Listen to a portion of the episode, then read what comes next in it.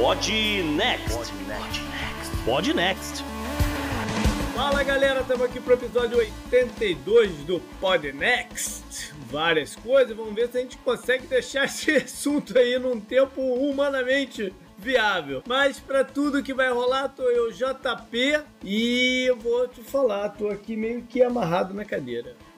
salve ouvinte, salve JP, aqui é Gustavo Rebelo. E hoje eu tô on fire, cara. Eu já vou chegar já mandando a bomba aqui, ó. Que é o seguinte, cara. Inflação é imposto sobre a pobreza. Ah, sim. É, e falando de inflação, fala ouvintes, aqui é Victor Mendonça. Falando de inflação, eu vou pedir licença para Euclides da Cunha e mudar um pouquinho a frase dos sertões para dizer que o brasileiro é antes de tudo um forte. O cara é muito intelectual, bicho. É, rapaz. Euclides da Cunha no Podnext. Parabéns. Ele, ele, ele eleva logo o nível da parada aqui, logo na abertura. Logo. Pois é. Bonito. Antes da gente começar eu acho que a gente tem que só dar uma explicaçãozinha sobre o que aconteceu no programa passado, que eu incentivei a galera aqui a entrar no Instagram, botar as hashtags lá da empresa de, de salame, é, o Galileu, mas tinha um probleminha técnico na parada, né? Não é técnico, mas, sei lá, de, de regulamentar, vamos dizer assim. Pois é, JP, a gente foi surpreendido e agradecemos a todos os ouvintes, né, que, que marcaram a gente, que explicaram que, é, infelizmente, aquela promoção era vetada para a Itália e para os Estados Unidos, provavelmente por motivos de pandemia tal. Então falaram, ah, bom, os Estados Unidos está tomando aqui essas vacinas aqui assim, assado. No resto do mundo a gente não tem certeza qual vacina está tomando. Então eles vetaram esse país. Mas isso estava no site da Galileu Salame, não estava na reportagem que a gente leu. Então faltou esse fact-checking aí da nossa parte. A gente pede desculpas, a gente realmente errou. Ou seja, ninguém vai ganhar a viagemzinha do salame. Vai ficar todo mundo em casa mesmo, à espera da próxima promoção. Mas tá bonito. Acontece, a gente vai Acontece. acertar na, na próxima. Bora pro programa. No Podnext dessa semana, mais uma vez contamos com a presença de Victor Mendonça para tentar condensar um pouco do que é o supply chain, a cadeia de abastecimento que está parando o mundo e causando milhares de problemas em 2021. Tem ainda ministro personagem da semana, obituário de ex-general, mensagem dos ouvintes e, claro, a dica da semana. Assinantes do Podnext Confidencial terão acesso a dados de recessão mundial, um follow-up lá da China envolvendo a Evergrande e um Good Vibes mais uma vez destacando o Nordeste. E aí, galera? Bora pro programa?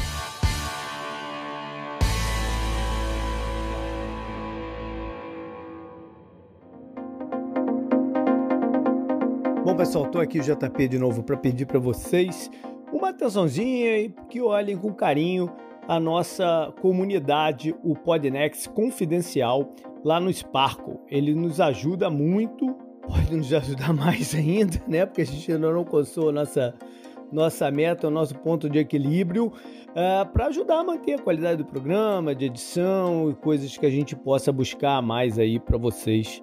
Uh, nessa caminhada. Uh, nesse momento, o nosso site ele está fora do ar. Teve um problema técnico a gente ainda não conseguiu uh, resolver. Tomara que na semana que vem ele esteja de volta. Enquanto isso, vocês podem entrar direto lá no sparkle.hotmart.com barra o Podnext e procurar nossa comunidade aí ver as condições, assina, lembrando que tem uh, um mês para né, para olhar sem ser cobrado e você pode também cancelar a qualquer momento. Enfim, é um compromisso mensal mais flexível. E se você quiser só fazer uma contribuição espontânea, pode usar o nosso Pix, que é o nosso próprio e-mail, contato arroba opodnex.com. Valeu!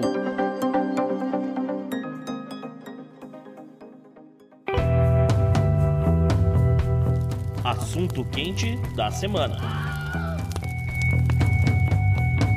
Bom, hoje a gente vai falar de um assunto que está dominando aí a a cabeça das pessoas e o bolso também. Porque a gente tem visto uma alta no, nos preços, né? um bate-cabeça para um lado para outro para tentar explicar, uh, mas e tem um ponto em comum nessas altas do, do dos produtos que está no que os americanos chamam de supply chain ou cadeia de abastecimento. Eu gosto mais até de elos de abastecimento. Eu gosto até mais do que cadeia de, de, de abastecimento. Pode né? ser, cabe. Porque são, é, porque são vários itens interligados, às vezes não numa linha, né, como, como uma corrente faz, mas interligados entre si, né, que vai desde talvez, sei lá, a ideia de um produto até ele chegar na mão do consumidor final. Então hoje aqui a gente vai tentar mostrar por que, que isso está enrolado, ou se você quiser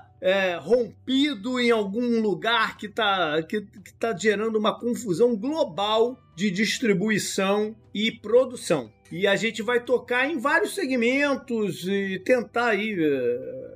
Tirar um pouco da confusão e dessa linha né, de reclamação somente, por exemplo, do câmbio. O câmbio é uma parte do, do, do, do dos preços que estão subindo, mas tem um monte de outras coisas aí uhum. que estão no, no, no entorno desses aumentos e ausências de produtos né, em, em, em vários lugares. Podemos começar por onde, Gustavo? Vamos começar então já definindo aqui, JP. Vamos falar então, olha só. O supply chain, ou os, a cadeia de abastecimento, ou a cadeia de suprimentos, ou como o JP falou, os elos de abastecimento também é válido. Olha só, isso tudo é parte de um processo complexo que envolve todas as operações de uma empresa, desde a compra da matéria-prima até a fabricação e eventual entrega do produto ao consumidor, tá? Na prática, a cadeia cadeia de abastecimento representa o fluxo da manufatura de um produto a partir da integração de diversos ramos envolvidos na cadeia produtiva. E aí você tem produtores, fornecedores, distribuidores, lojistas, etc. Tá? E assim, só para as pessoas entenderem um pouco, geralmente ao longo dessa cadeia ocorre o processo de adicionar valor às manufaturas. Justamente é uma das, das grandes chaves do capitalismo. Tá. Uhum. Uma coisa importante só pra galera ligar é que a gente tá falando desde coisas mais simples, como por exemplo a venda de grãos, até produtos altamente elaborados e que passam vários dessas inserções de valor que você tá falando. Sim, então telefone celular, um computador. Exatamente, ou, ou pode ser vender o milho, né? É, uma viga de aço. Exatamente, tem processos diferentes, mas tudo tem uma lógica, uhum. na, uma mesma lógica. Só tem as, só, o que muda é a complexidade e esses é, entradas de valores aí, a quantidade delas pelo caminho. Uma outra coisa que a gente precisa definir, que tem sido muito dita na, pela mídia, principalmente na, nas últimas semanas, é a logística tá? Uhum. Agora, logística é uma outra parada, tá certo? A logística é a relação entre os processos operacionais, tá? De movimentação de cargas e todo o seu desenvolvimento estratégico, operacional, vamos dizer, alocação de armazém, expedição, gestão de estoque, etc. Tá? A logística, ela faz parte do, do supply chain, né? Da cadeia de abastecimento, uhum. mas não o contrário, tá? Ela tá dentro desse, desse, dessa gama, desses processos todos que a gente falou. Eu acho que isso é muito claro, não? É que às vezes tem pessoas que estão usando é, como sinônimos e tal, e não, não é bem é, por aí. Sabe por quê? Porque logística é um desses termos assim que entrou em moda. Sabe? Pode ser. Então, usa-se logística para quase tudo. Às vezes é umas coisas muito simples que não tem nada a ver com logística, é só mesmo você decidiu o que vai fazer com alguma parada, entendeu? Uhum. É, mas estão, para deixar bonito, estão se usando logística em tudo. Então fica, talvez gere uma confusão mesmo. Bom, isso tudo não é uma coisa de agora, que inventaram agora que tem esse, né, esses elos de abastecimento, esse supply chain. Né? Isso foi uma coisa que organicamente foi se montando ao longo do processo industrial, do processo de manufatura de produtos e no avançar do estudo, né, do acadêmico, foi colocado no papel e identificado os processos para tentar melhorá-los, né, Gustavo? Perfeitamente, né, JP? A gente sabe que lá pelo século XV, é, né, 16 e tal, uh, houve um, né, um aumento de movimento, né, de transporte de mercadorias pelo redor do mundo, né, seja da Ásia, por conta das Índias Orientais, as Índias, Companhia das Índias Orientais, Companhia das Índias Ocidentais e tal, trazendo produtos para a Europa e tal. Mas era é, uma coisa extremamente regionalizado e era uma coisa que o, o, o era extremamente assim daquela colônia que estava, né, fornecendo a, a as coisas para os europeus, né? Não era um, um, uma cadeia propriamente dita, mas, mas foi ali mais ou menos como começou. O negócio muda de, de cara quando você está na segunda metade do século XX, certo? Porque a, é ali que começa a entrar as mudanças tecnológicas e a liberalização do comércio começa né, a reorganizar como é que fica essa cadeia de, de produção, com alguns países indo se especializar em alguns segmentos que para eles eram mais interessantes, e a cadeia produtiva foi assim se montando, né? E aí isso leva ao aumento do, do comércio mundial em relação né, às produções nacionais, e aumento da, da proporção de insumos importados nesse processo e assim por diante, tá? As economias nacionais elas acabam também se tornando mais dependentes do comércio para a produção doméstica, tá certo? Então, só para dar um, um, exemplo aqui para galera, os Estados Unidos eles vão se transformar numa economia que era virtualmente autossuficiente no século XX para uma economia que vai é, expandir os seus setores, por exemplo, têxtil, de eletrônicos e carros, etc., para outros países, né? E vai se tornar uma economia hoje dependente de importações. Ué, mas o, o Maga não resolveu isso não? Ainda não. ainda não, JP, ainda não. É, iniciou o processo de decoupling, né? Iniciou uma mudança de algumas empresas, mas tá tudo muito devagar, que é uma, uma saída de algumas empresas, por exemplo, da China, que em boa parte era quem acabou assumindo parte dessas indústrias aqui, de têxtil, eletrônicos, componentes de carros, uhum. brinquedos e por aí vai.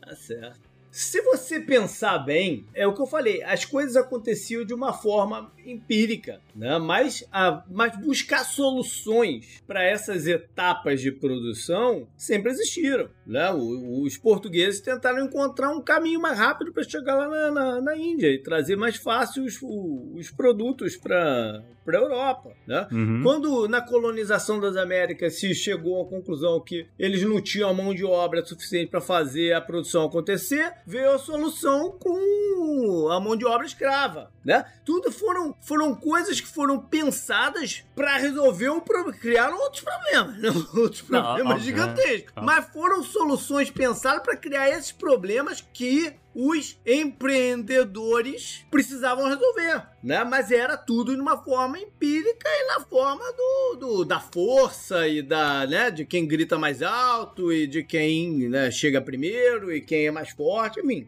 Orgânica, mas, mas não né? deixa de ser não deixa de ser isso. Não deixa de ser tentar re, é, resolver esses elos da, da, cadeia. Como você disse, JP, é de forma orgânica. O, o, capitalismo ele não foi inventado depois da, uhum. da, primeira revolução industrial ou da segunda, enfim. É, é, simplesmente uma evolução dos sistemas que ora existiam, mas que foram sendo aperfeiçoados. Continua sendo, sendo capitalismo. Sim. Independente de, da globalização ter ocorrido, é. já era. Aí a gente pensa, ah, não, mas agora a gente é muito mais né, desenvolvido, a gente é muito, temos intelectuais, temos profissionais da parada, mas se você pensar bem, as coisas ainda são levadas nas, nas coxas até hoje e se vai tentando, dando com a cabeça no, no muro. Os Estados Unidos, hoje pensando bem, erraram muito nessa. Não é aposta que fizeram, mas deixaram correr a, a facilidade de comprar os produtos da China e essa dependência total foi um erro estratégico. Então a gente vai tentar entender Será? como isso tá, eu acho, como isso tá impactando hoje aqui. Não, porque você tem que levar em consideração também, JP, o tanto que o país cresceu, mais pessoas conseguiram empregos diversos eh, nesse uhum. meio de período, inclusive empregos dentro aí da, dessa logística Exato. de transporte Mas de, porque de tava muito fácil. Tava é. muito fácil esse vínculo com a China, mas eles podiam ter enxergado alguns dos problemas que estão acontecendo hoje lá atrás, entendeu? E por que não, ao invés de só se aproveitar da situação, já começar a montar a sua solução aqui na vizinhança. Por que não produzir tantas das coisas que eles produziam na China? Por que não incentivar e produzir na América Latina, que está aqui mais perto, é mais fácil de controlar? Entendeu? É, não, você, eu não vou tirar sua razão, mas eu, o que eu vou dizer é que aqui, nesse caso, é que ninguém contava com uma pandemia. Ninguém coloca no, ou até então estava colocando no seu business plan. Olha só, se acontecer uma pandemia, a gente vai mudar aqui, não sei o que, nós vamos pegar numa outra fábrica, não sei aonde, nós vamos fazer.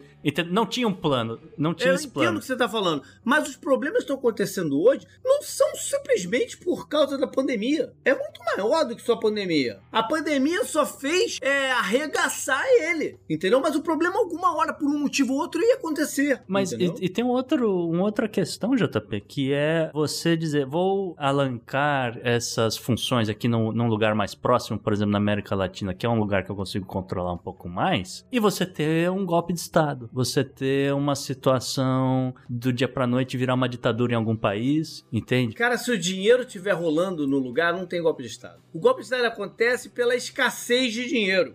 Entendeu? Pela, ah. pela falta. É, não, é.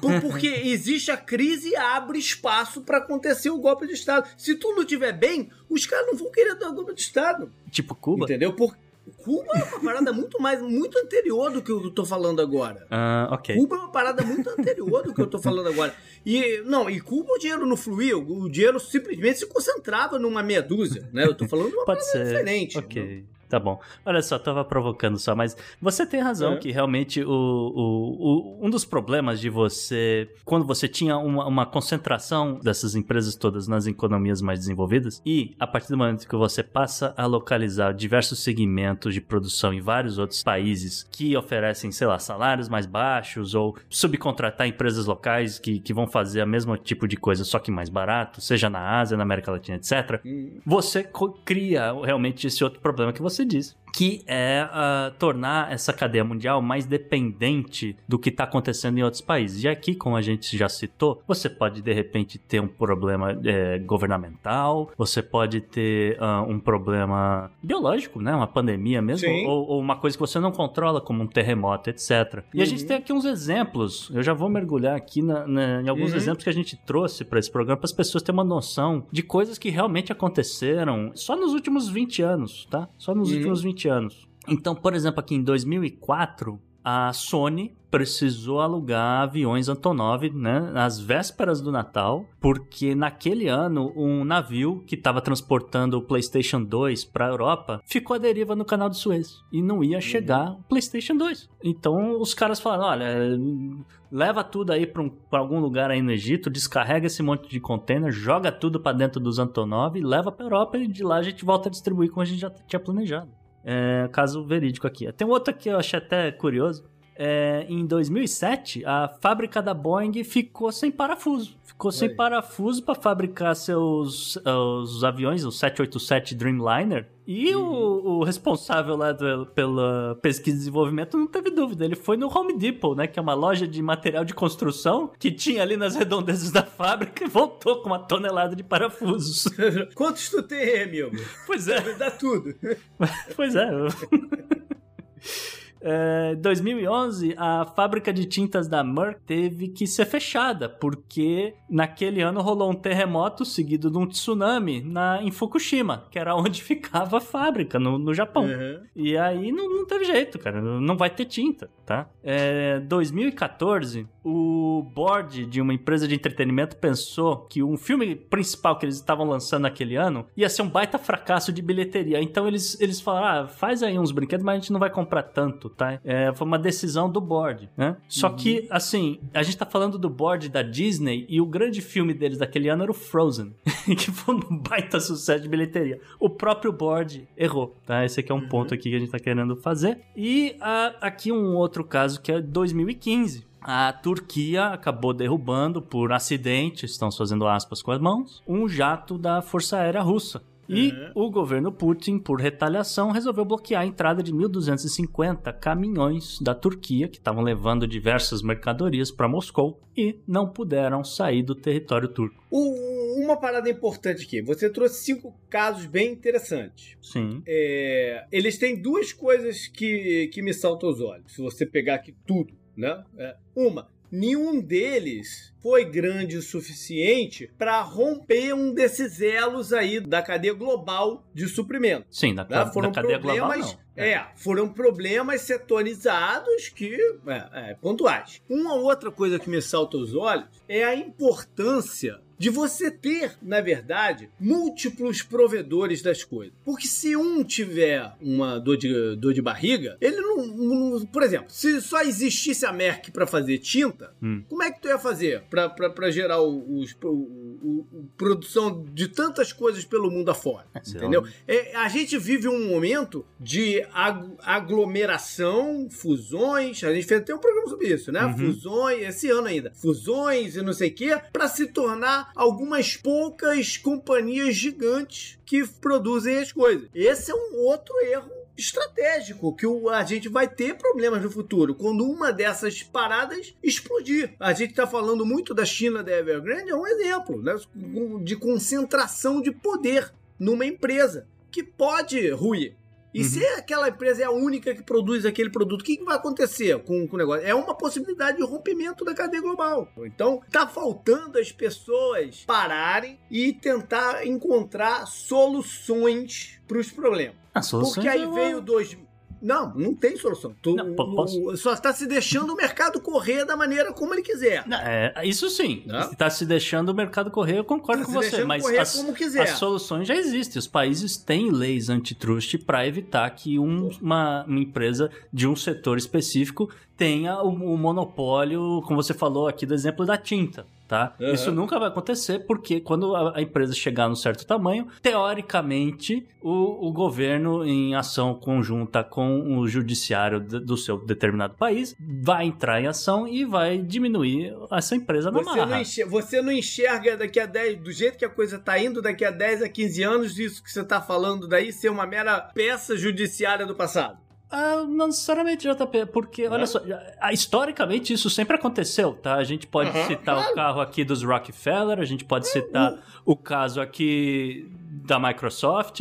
O objetivo do, do capitalismo sempre foi sempre foi ser meio Highlander. So, so, não? So, so, sobrar eu. O objetivo da empresa é ela, ela ter, ela ter o domínio completo do mercado. O negócio são os mecanismos para isso não acontecer. Eu acho que a gente vive um momento perigoso, muito perigoso de isso ruir. Tá essa, essa vontade de isso não deixar. Mas, JP, essa questão das da, as falhas de mercado, como a gente fala em, em economia, sempre vão existir.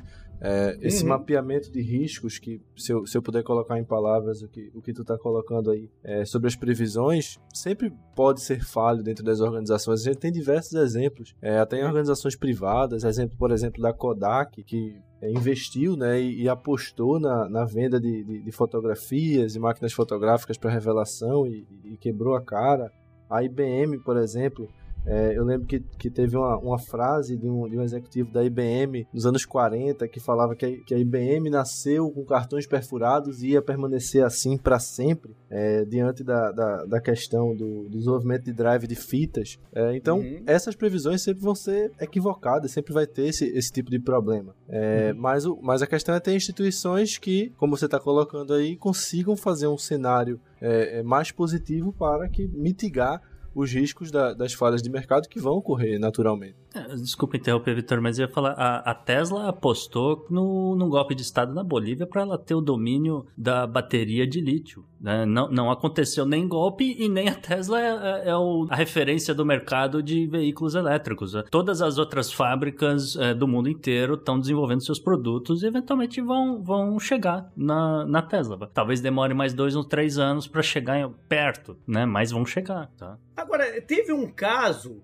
é, agora me lembrei aqui, só voltando aí a, a, esse tipo de exemplo de, de, de problema né, na cadeia, teve um caso, eu acho que foi no, ali algum lugar em torno de 2010, de uma empresa de, de container que quebrou. Hum. E, e ela simplesmente fechou as portas de um dia para o outro não, uma, uma, empresa de distribuição. E esse sim foi um risco de quebra de corrente, porque as pessoas fizeram, ué, peraí, cadê o meu, o meu container? E aí foram ligar para a empresa, a empresa não estava mais, mais, atendendo o telefone. E ficou meio que perdido pelo mundo os containers aí, entendeu? E isso poderia ter gerado um, um, um problema bem maior do que, do que acabou sendo. Acabaram que, que corrigiram o negócio, porque não era uma empresa tão grande assim. Hum. Mas é um tipo de uma escorregada dessa, assim, que poderia ter causado um estrago imenso. Né? E esse tipo de, de, de coisa sempre acontece. É, e, e, inclusive, na sociedade planificada é mais difícil ainda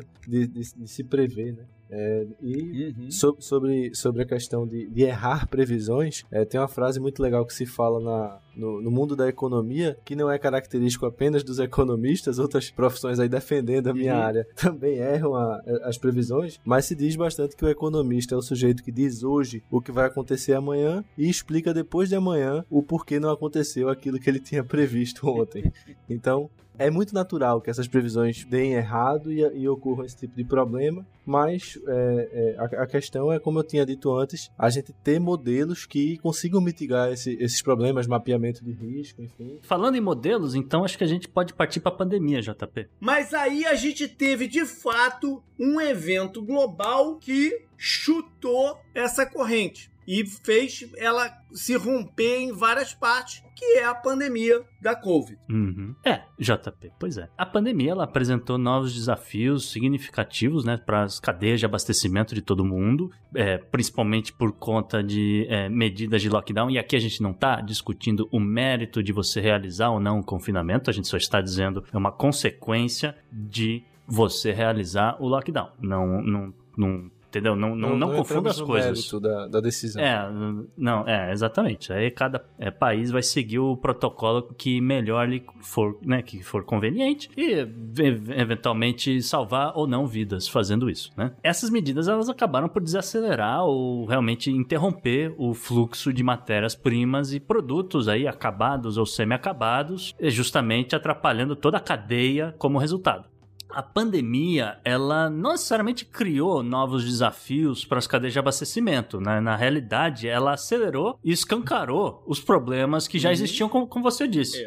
Exatamente. É, mas uhum. ela criou problemas é, para os tomadores de decisão, digamos assim. Isso sim. De, sab de saber se, o, é, o que é que eu faço agora com minha produção, o que é que eu faço agora com os colaboradores da minha empresa, o que é que eu faço agora com a população do meu país. Então, os tomadores de decisão se viram diante desse, desse cenário é, de imprevisibilidade que a pandemia causou e que causou, é, acabou ocasionando esses problemas aí na, na supply chain, que é o que a gente vai discutir agora. Isso. Então a gente vai fazer o seguinte, JP. O Podnext vai trazer aqui o resultado de uma pesquisa da Ernst Young, a consultoria, que eles realizaram no final de 2020, justamente entrevistando 200 executivos de supply chain do alto nível de algumas organizações de diversos setores, incluindo aí produtos de consumo, varejo, ciências biológicas, produtos industriais, empresas automotivas e de tecnologia dos Estados Unidos. Essas empresas geralmente com mais de um bilhão de dólares em receitas. Então vamos a alguns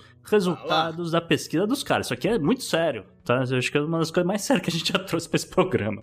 2% dessas empresas disseram é, a pesquisa que elas estavam de fato preparadas para a pandemia. Isso aqui mostra aquilo que a gente falou. Ninguém coloca no seu business plan, se em caso de pandemia, vou fazer isso e aquilo. Né? Uh, as interrupções graves elas afetaram 57% dessas empresas, sendo que 72%, 72 delas relataram um, algum tipo de efeito negativo, tá? E aí uh, vai variar se o efeito negativo foi significativo ou se ele foi muito negativo, esse tipo de coisa, né? É, mas há algumas exceções. 11% uhum. dessas empresas disseram que, na verdade, a pandemia teve efeitos positivos, incluindo o aumento da demanda dos clientes Sim. e eventual é, aceleração do lançamento de novos produtos no mercado, tá? A indústria de pijama? É, por exemplo, é, são é, empresas ligadas ao setor de ciências e saúde, né? Então. Bicicleta, no, teve um momento que não tinha bicicleta para comprar aqui nos Estados Unidos. Sim, sim, né? mas eu ia dizer algumas coisas mais simples, né? É, termômetro, que de repente sim. ninguém tinha termômetro em casa, mas, poxa, será que eu estou com esse negócio? Então vou comprar um termômetro. Então teve uma demanda, por, principalmente aquele, aquele é, termômetro é, de laser, né? Que você não, não até porque não se usa mais o de mercúrio. É, né?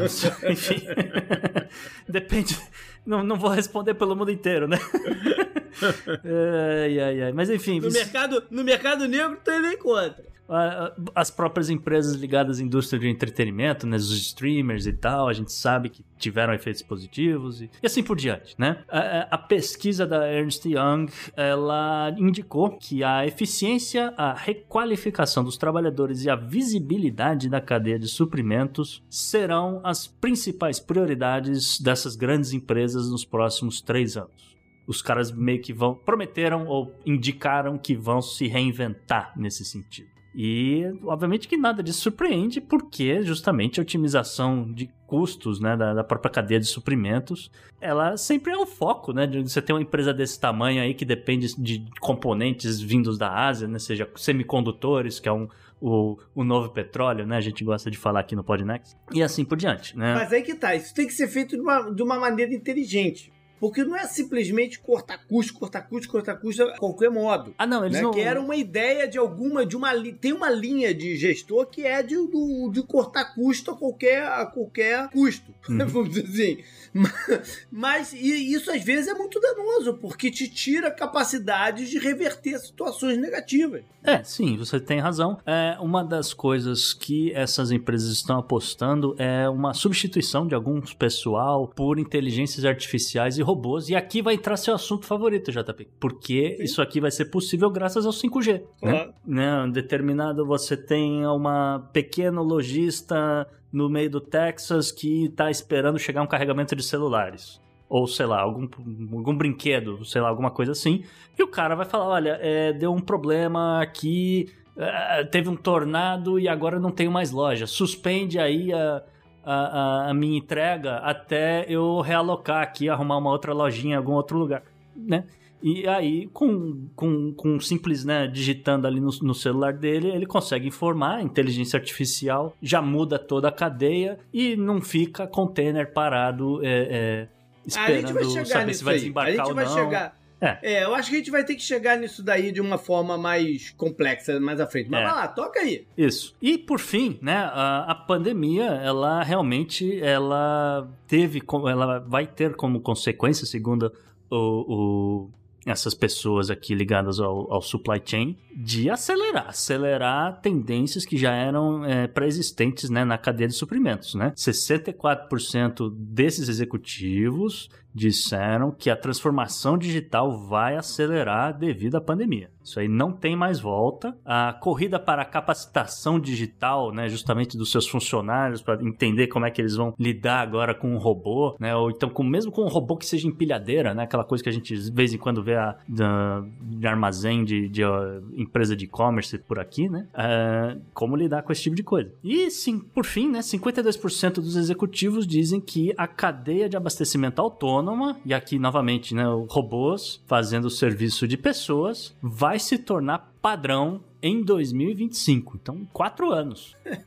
Há quatro anos atrás eu ouvia que era cinco. Agora já está mais quatro para frente. É, o, a moral da história é o seguinte: é, um dos problemas que a gente está enfrentando agora é que essa promessa do salto tecnológico para a robotização está atrasada, no meu ponto de vista. Uhum. Tá muito atrasada. a gente já, tá, já era para estar tá nesse momento num outro passo, num outro momento do, do global. Uhum. Entendeu? É, eu tendo a concordar com você, não sei o que o Victor pensa. É, eu acho que é difícil, justamente por conta dessa. Principalmente quando você mexe com, com questões trabalhistas, né? Você acaba tendo muito sindicato, você acaba tendo. Esse, esse choque é muito, muito complicado e as instituições tendem, instituições públicas que eu digo, tendem a postergar um pouco mais esse, esse choque, mas é uma coisa que, que vai acontecendo aos poucos. Exatamente. Postergaram porque é uma coisa difícil e a coisa difícil você sempre deixa por último. Mas não, o, o melhor é você pensar, ok, o que, que é fundamental de eu tocar? Né? Assim que você deve ser um bom gestor, não deixar o que é mais difícil por último. Infelizmente, mas isso é da natureza humana. E, e por, com certeza isso tá, tá atrasando, é parte da explicação que está atrasando. A outra parte é que também a porra de 5G já devia estar tá funcionando também. Sim. Né? Mas enfim, é, e, e, não vai ter uma distribuição igual do 5G quando ele começar a funcionar, né? Talvez algumas coisas melhorem em alguns lugares. Estados Unidos, justamente, 5G entra pra valer ano que vem. Mas o resto do mundo vai estar, tá, sei lá, 4G, tá 3G, atrasado, quando muito. Tá vai estar tá atrasado, atrasado pra caramba, né? É, é.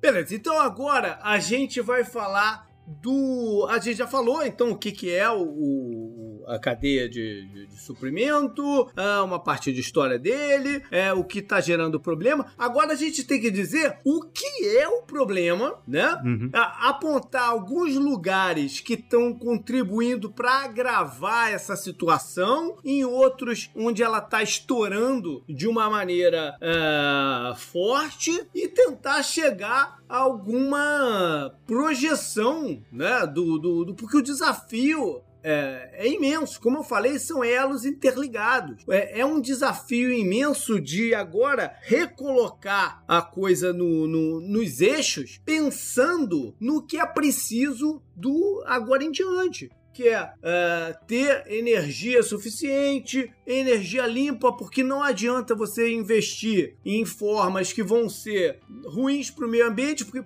parte dos problemas que a gente está vendo na, na, na, distribuição e na produção são de ações do meio ambiente já gritando que pô, não dá mais. Né? Então a solução passa por é, resolver o problema energético de uma forma limpa de ter gente para trabalhar qualificada, de ter dinheiro circulando nas mãos certas, os desafios é imenso, né? De, e de resolver isso tudo sem aumentar custos da pessoa. O custo de vida tem que cair. Então tá tudo interligado. Vamos lá, vamos começar por onde? Vamos começar por China, então? Pode ser. Pode ser, vamos falar da grande fábrica do mundo, JP. Olha só, destaque do episódio 79, destaque do follow-up dessa semana para os ouvintes do Podnext Confidencial. Uhum. O mundo descobriu aquilo que os ativistas do meio ambiente já estavam cansados de falar. Uhum. A China depende de carvão para manter seus produtos baratos. Tá? 50% da matriz energética chinesa vem de carvão. Energia termoelétrica uhum. carvão, tá? O carvão não estava sendo vendido durante o, os últimos 12 meses, ou estava sendo pouco vendido nos últimos meses. A China teve que usar praticamente todo o seu estoque de carvão, ficou sem. Suas reservas. Suas, né? É, suas, suas reservas estratégicas, uhum. se você preferir. E, ao mesmo passo que nesse tempo todo, as fábricas chinesas não investiram em tecnologias renováveis, tá? Isso é importante dizer uhum. que ela tem uma culpa dela, sim. E por conta disso tudo, a energia na China ficou mais cara. A energia na China passa por um sistema atualmente de rodízio.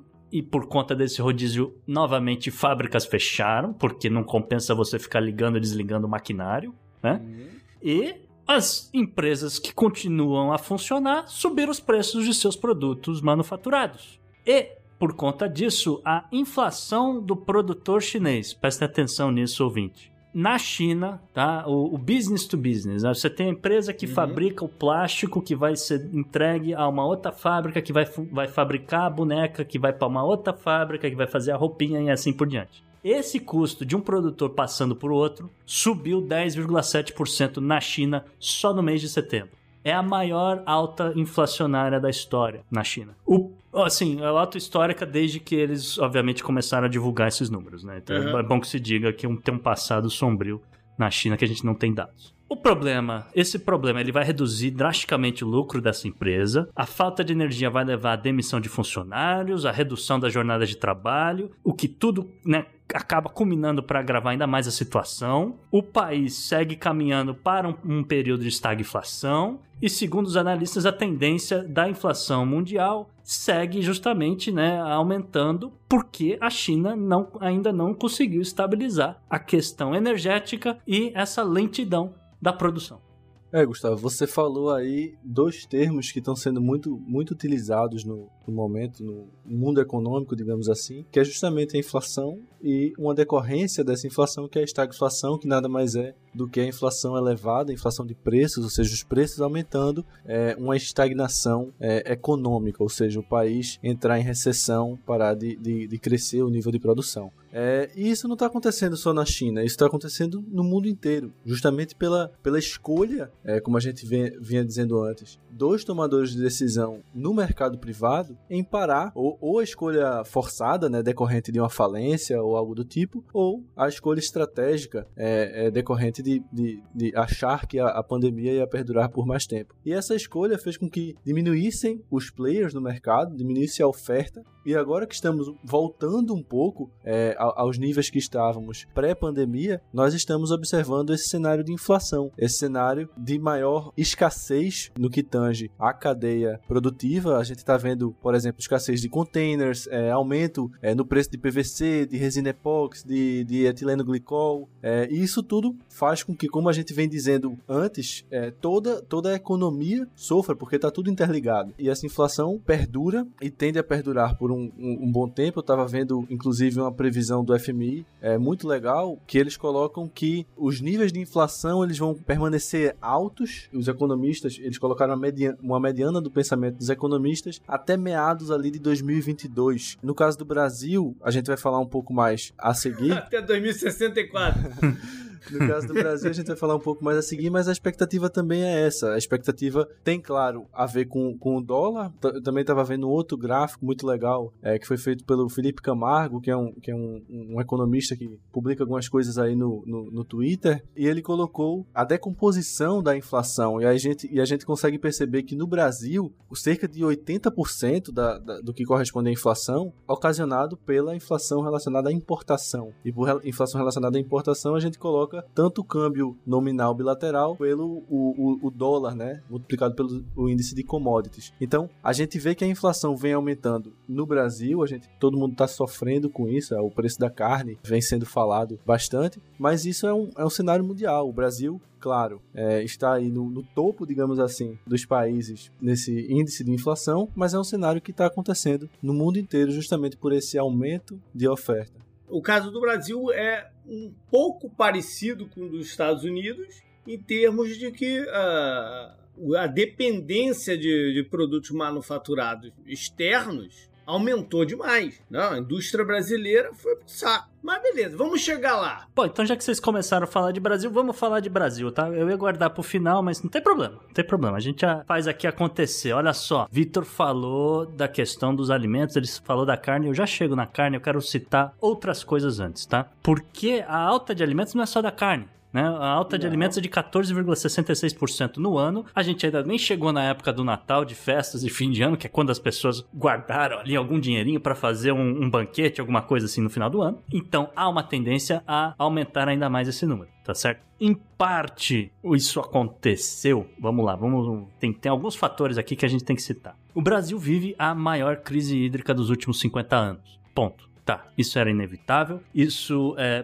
poderia um, um, governo que trabalhasse a longo prazo com outros governos, inclusive, né, um projeto para mitigar a crise hídrica, né, nesse tipo de coisa, poderia ter acontecido, mas não aconteceu. A verdade é que governo sai, governo entra e um projeto desse tipo nunca aconteceu no Brasil, tá? Mas passou da hora de alguém começar a pensar nisso, tá? Número dois, as pessoas vão se lembrar em, por volta de junho e julho, um período ali que teve baixas temperaturas e inclusive geadas, neve, né? O Brasil registrou alguns casos de neve em alguns lugares e isso, né, vai, vai contribuir para o aumento do preço dos alimentos. Mas isso tudo, até agora que a gente falou, né, a crise hídrica e o, a questão do, do meio ambiente aqui, de, do clima, perdão, e a questão aqui do clima, é, não vai ser 100% né, do motivo pelo qual a inflação vai subir, porque você tem, são, é cíclico, né? É cíclico. Você vai sair de uma safra, naquele período entre safra vai ser realmente ruim, mas você acaba compensando isso de alguma forma, certo? Mas é, não foi o que aconteceu também, porque o mundo, em geral, registrou a pior safra em décadas de várias commodities, tá? O Brasil tem um exemplo principal disso, porque o Brasil é o maior produtor de café do mundo. O café, o preço do café em 2021 subiu 63%. E o mercado já negocia contratos ainda mais altos do que o que eles têm atualmente para dezembro. Então, a possibilidade de crescimento aí desse, desse valor em, mais de 5% daqui até o final do ano, tá? O açúcar passa por um, um processo similar de valorização nesse sentido. O trigo tem uma situação um pouco diferente, tá? Há uma expectativa de redução de safra dos maiores produtores do mundo. Então, Rússia, Austrália, China, o próprio Estados Unidos.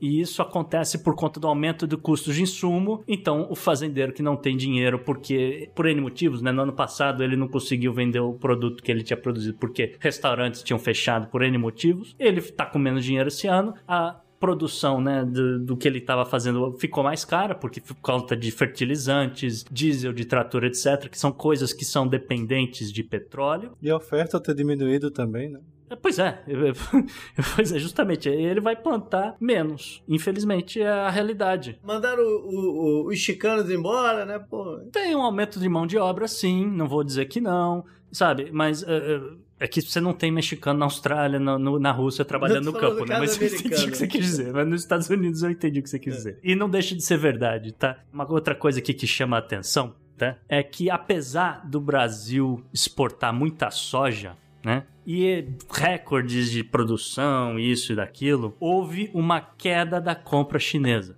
Tá? A China uhum. deixou de importar 18% de grãos esse ano, de soja, só de soja, tá? Uhum. O que é, você poderia pensar, bom, então você vai automaticamente pegar esse monte de grão que está em silo e transformar em, sei lá, óleo de soja. Né? vou jogar isso de volta no mercado brasileiro. É, não, não vai. como. Não é, vai. Não tem como. Porque o Brasil não, não tem, tem capacidade para fazer isso. Exato, o Brasil não tem. Quer dizer, capacidade tem, mas não tem as fábricas. Né? Então, não tem capacidade. Capacidade produtiva. É, não, não tem capacidade produtiva, que eu quero dizer. Não tô falando que não, não tem competência produtiva. É, não, porque às vezes você fala. É, não, eu sei que às vezes o ouvinte ele vai pensar que a gente não tem competência. Não, o Brasil tem competência. O Brasil não tem quem fábrica, entendeu? Eu, as principais fábricas de óleo de soja no mundo ficam ali na Malásia, Vietnã, etc. E justamente Malásia, Vietnã, etc.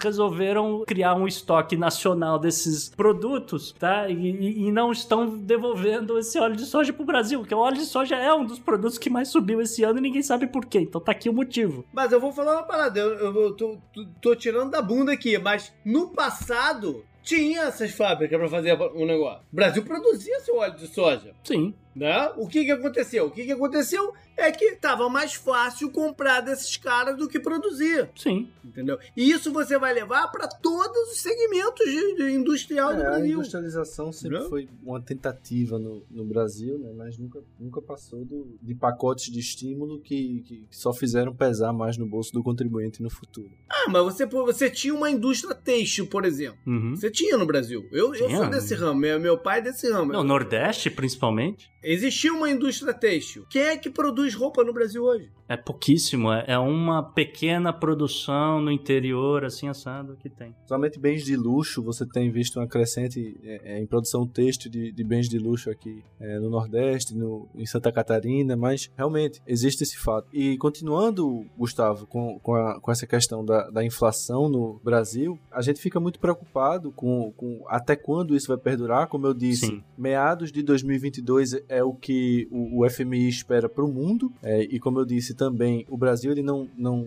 não é um caso à parte, o mundo inteiro está passando por esse momento de, de inflação, mas no caso do Brasil, como você falou, a gente vive, digamos que uma perfect storm, né? Sim. É uma, uma tempestade perfeita e está é, ocorrendo outras coisas, como por exemplo a crise hídrica, é, como você falou também, a matriz energética do Brasil é altamente dependente de hidroelétricas. Sim. É, recentemente o, o governo Bolsonaro, inclusive, aumentou é, a taxa da, da, da da energia elétrica não só para diminuir um pouco o consumo, mas também para custear os custos adicionais que eles estão que o governo está tendo com a, as termoelétricas que são mais caras do que, do que a composição energética que a gente estava tendo uhum. e a gente está nesse cenário de inflação e muitos economistas estão apontando um cenário também de estagflação como a gente falou no caso da China Sim. que é justamente a inflação, como eu disse, atrelada à estagnação econômica.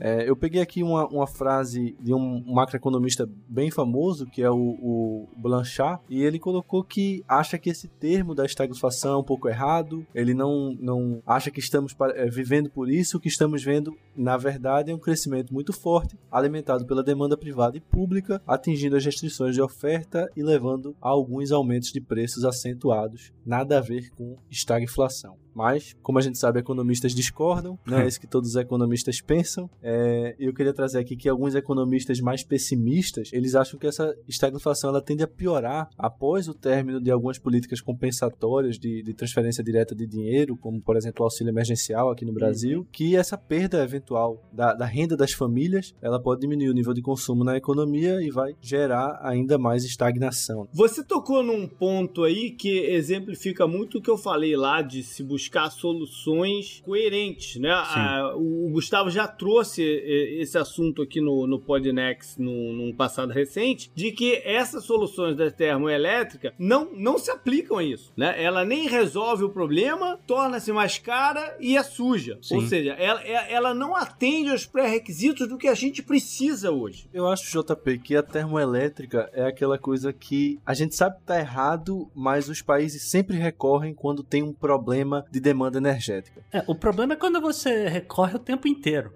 Exato. A gente vê o caso do, da Alemanha que a gente falou recentemente aqui no Podnext. A Alemanha ela tem esse compromisso de diminuir o uso de, de, de energias biodegradáveis e utilizar apenas energias renováveis, mas depois que eles acabaram é, diminuindo o uso de energias nucleares, eles recorreram bastante a energias termoelétricas e hoje, apesar deles estarem querendo desativar, é um, uma das principais fontes da, da matriz energética alemã. Uhum. É, a questão do, da energia nuclear a gente tem que guardar para outro dia, porque realmente é um assunto importante também, mas a gente não pode deixar de falar aqui na, na parte de Brasil a questão da carne, porque as pessoas todos os dias vêm me perguntar o que, que as, como é que fica a situação da proteína bovina, o que que faz, agora a China inventou de embargar a carne, vai diminuir o preço, não vai, qual a situação? Então presta atenção, ouvinte, presta atenção que a, a coisa é bem complexa, o ciclo da, de produção da carne, da proteína bovina, ela é muito complexo, tá? Ele tem três fatores importantes que pesam nesse ciclo. O primeiro é a oferta de matrizes, né? Matrizes seriam os bezerros, e por aí vai, tá? A oferta de é, matrizes representa 60% do custo da carne, tá? E no período por volta de 2015 a 2017, os produtores, os pecuaristas, optaram por uma redução das matrizes, porque o preço da carne estava muito barato, o lucro deles estava muito pequeno, então eles chegaram à conclusão que o problema era que as matrizes tinha muita matriz disponível.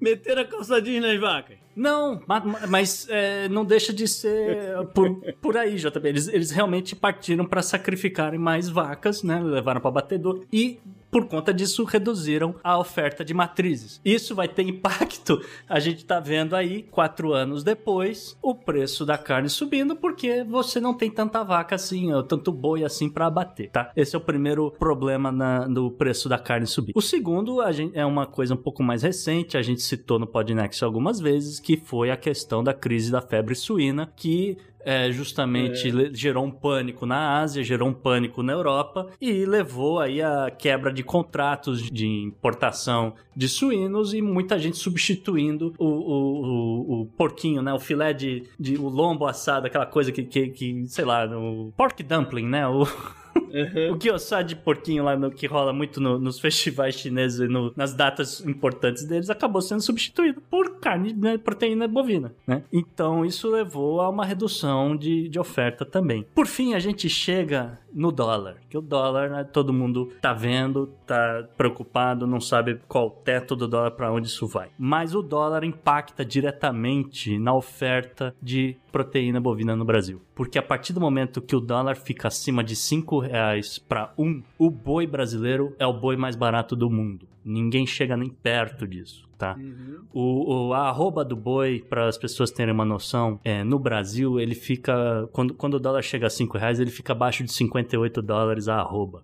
O, na Austrália, nunca, historicamente, foi abaixo de 90 dólares uma uhum. arroba. Nos Estados Unidos, que tem uma produção mais é, intensiva, né? Aquela coisa toda, uhum. não sei o quê, é 67 dólares a arroba. Ela também nunca não, não baixa de 60. Então o Brasil fica com a carne mais barata do mundo. O Brasil com a carne mais barata do mundo, o mundo inteiro quer comprar, tá? Acontece aqui, especificamente no caso da China, que fez um embargo grande de algumas toneladas de, de proteína bovina, que essa carne toda, ela pode ficar nos frigoríficos por 60 dias. Isso é lei federal. Isso pode ser mudado pelo Congresso, se o Congresso quiser. Mas a, mas a lei federal diz, olha, você pode manter aí um, estoque seu por 60 dias. Os supermercados têm uma janela grande também, que agora não me vem à cabeça o número, mas vamos dizer que seja mais 30 dias. E entre, né, assim, 30 dias levando em consideração o, também o tempo de transporte, isso e aquilo, né, no, do meio do caminho para chegar ali no açougue, para né, fatiar ali não sei o que, e chegar bonitinho na bandeja, embrulhado como as pessoas gostam. Vamos dizer que isso dê 30 dias. Ou seja, a gente tem um período de 90 dias que essa carne tá, não está disponível para o consumidor. Ela está num limbo entre ir para a gôndola do supermercado ou não, tá? Se nesses 90 dias a China mudar de ideia, uhum. presta atenção nisso. Se a China em 90 dias mudar de ideia, que é um trimestre, é um tempão uhum. em termos de economia chinesa. Sim não vai mudar nada o preço da carne. Sim. Porque tá ali no estoque, é só falar, ok, agora liberou, vamos embarcar tudo lá no porto de Paranaguá, entende? Se nesses 90 dias também, o frigorífico não vai ficar de braço cruzado olhando para aquela carne congelada. Ela vai tentar vender alguns contratos que eles têm com a China para a Europa, para a uhum. Austrália, para os Estados Unidos, vai dizer, olha, minha carne continua barata, vocês compraram 5 toneladas aqui, vocês querem 10? Vamos fazer um, um te, né, você me te dou 20% de desconto, sei lá, entende? Você faz um, vamos fazer um contrato aqui pelos próximos 3 anos, você continua comprando de mim.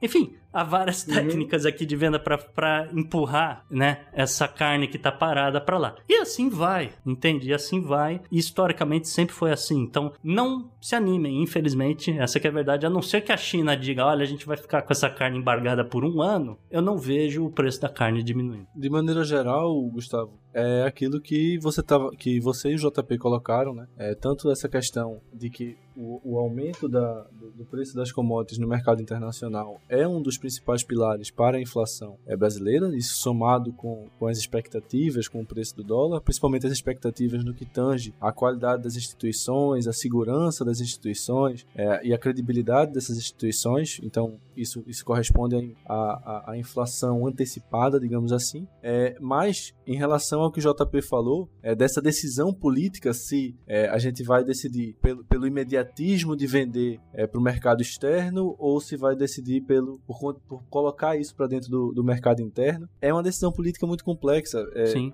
No, nesse ponto da carne, a gente tem uma possibilidade de, por exemplo, criar um imposto de exportação sobre a carne e tornar mais difícil essa exportação, tornar mais cara, como, como você estava colocando hoje, é mais barata. Mas isso existe um custo político muito alto. O, o agronegócio é um dos principais bases eleitorais do, do, do, governo Bolsonaro e de diversos outros governos. Você tem que fazer é, alinhamento com esse pessoal. É, você tem outras medidas, já que a gente está citando aqui coisas que o governo não vai considerar fazer porque é muito né, contrário àquilo que ele deseja, mas a Argentina falou, tá proibida a exportação, então toda essa carne, as exportações estão congeladas, agora vocês é que pegam esse monte de carne e joguem para dentro do mercado argentino. O que aconteceu foi que os frigoríficos argentinos, para não quebrarem, começaram a cobrar preço internacional do povo, que não, já estava sem dinheiro. Isso, inevitavelmente, é o que poderia acontecer com o Brasil também. É o que a gente estava falando do problema de previsibilidade. A gente não tem condições é. de mapear todas essas coisas e uma decisão acaba tendo um, um, um custo Outra solução poderia ser, por exemplo, um, um subsídio para os produtores de carne. Vender interno. Para compensar essa questão do, da atratividade de vender para o mercado externo. Né? Então você subsidia o produtor de carne para ele vender localmente. Hoje o, o governo Bolsonaro anunciou uma, um, um subsídio ao, ao preço do diesel, né? Para tentar diminuir um pouco o preço do diesel. Tem a questão isso. dos caminhoneiros. Foi bem alto o, o, o, o pacote, né? Sim. Mas isso pode ser justificado com essa tentativa de, de justamente diminuir o preço com, com, logística e tentar fazer com que se torne um pouco mais é, atrativo para si vender as coisas aqui no mercado interno. Mas é um problema que, como a gente está tá colocando aqui, é difícil de, de, de, ver outra solução. Então vamos para um outro lugar que está com tá difícil de ver uma, uma solução que é aqui nos Estados Unidos, Gustavo. É, vamos falar dos Estados Unidos e já vamos amarrar com a Europa também, JP, porque é muito, uhum. é muito parecido, tá? É muito, muito igual o que está uhum. acontecendo. Os Estados Unidos, ele tem, nesse exato momento, é difícil que as pessoas de fora dos Estados Unidos visualizem isso, mas é uma escassez de alguns produtos, é, né? A ponto de você ir em supermercado e as fotos são bizarras demais. É aquela coisa de tipo Coreia do Norte que colocam umas, umas uns desenhos assim para parecer que a, a, gôndola tem produto, mas na verdade tá vazio, uhum. entendeu? É, é, infelizmente é, chegou nesse ponto porque muita coisa é industrializada e muita coisa vem da Ásia. É, uhum. Infelizmente é molho de tomate, principalmente. A gente sabe que falamos aqui no Podnext, né? Um em cada três molhos de tomate vem enlatado ou o que quer que seja no mundo vem da China e não está sendo desembarcado nos Estados Unidos porque os portos estão abarrotados. Sim. Aí, aí sim é um problema de logística de certa maneira. Uhum. Né? É, é, mais complexo. Mas tem um problema grande de logística aí. Sim. Porque os sistemas de administração desses portos e das empresas que controlam os containers são extremamente arcaicos. Sim. E o, o, o Vitor falou um negócio lá atrás de que estava faltando container. Não tá faltando container. Os containers estão mal distribuídos É. e estão parados. Isso, esse que eu acho que é o grande problema. É, tem cerca de um milhão de containers parados na costa oeste dos Estados Unidos nesse, nesse momento. Sim, Que ninguém não sabe o que tem dentro, pra onde que tem que ir, tá uma confusão monstra. Entendeu? Ali do, do negócio. desde carros ou componentes de carros, móveis ou Deve ter um monte de produto de Halloween lá que não chegou no público. Com certeza, material de Entendeu? construção, cimento, essas coisas. Ah. E, e eu acrescentaria também uma coisa que é muito particular a mim: deve estar lá os meus jarros de vidro. Eu tô esperando pra engarrafar meu mel, eu tô desesperado. É. Eu tô procurando Isso- isso- distribuidor, de verdade, gente. Isso tem, isso causa vários problemas, porque provavelmente também tem produto perecível lá que vai estragar, Ah. entendeu? Dentro do, do- dos containers. Sim. E, e, e o problema é, é, é, é grave, é grave. Ele é aumentado porque você tem um gargalo imenso nessa saída dos portos. A média hoje de um caminhão que chega no porto de Los Angeles para sair de lá tá de 3 a 4 horas. É. Entendeu? Do, do, do cara parado lá na fila, Ou seja, esperando o que, que ele vai pegar. Só passam seis carros, dependendo do que for, seis, seis, seis caminhões por dia. E aí, se você pensar que, pô, o cara tem uma jornada de trabalho que pode ser no máximo o quê? 9 horas, 10 horas, por É. regulamentação Uhum. do DTA. O cara já perdeu 4 horas do dia dele parado lá sentado no caminhão Uhum. esperando o, o negócio. Então aí sim tem um problema de, de logística grande. Se a gente tivesse, se,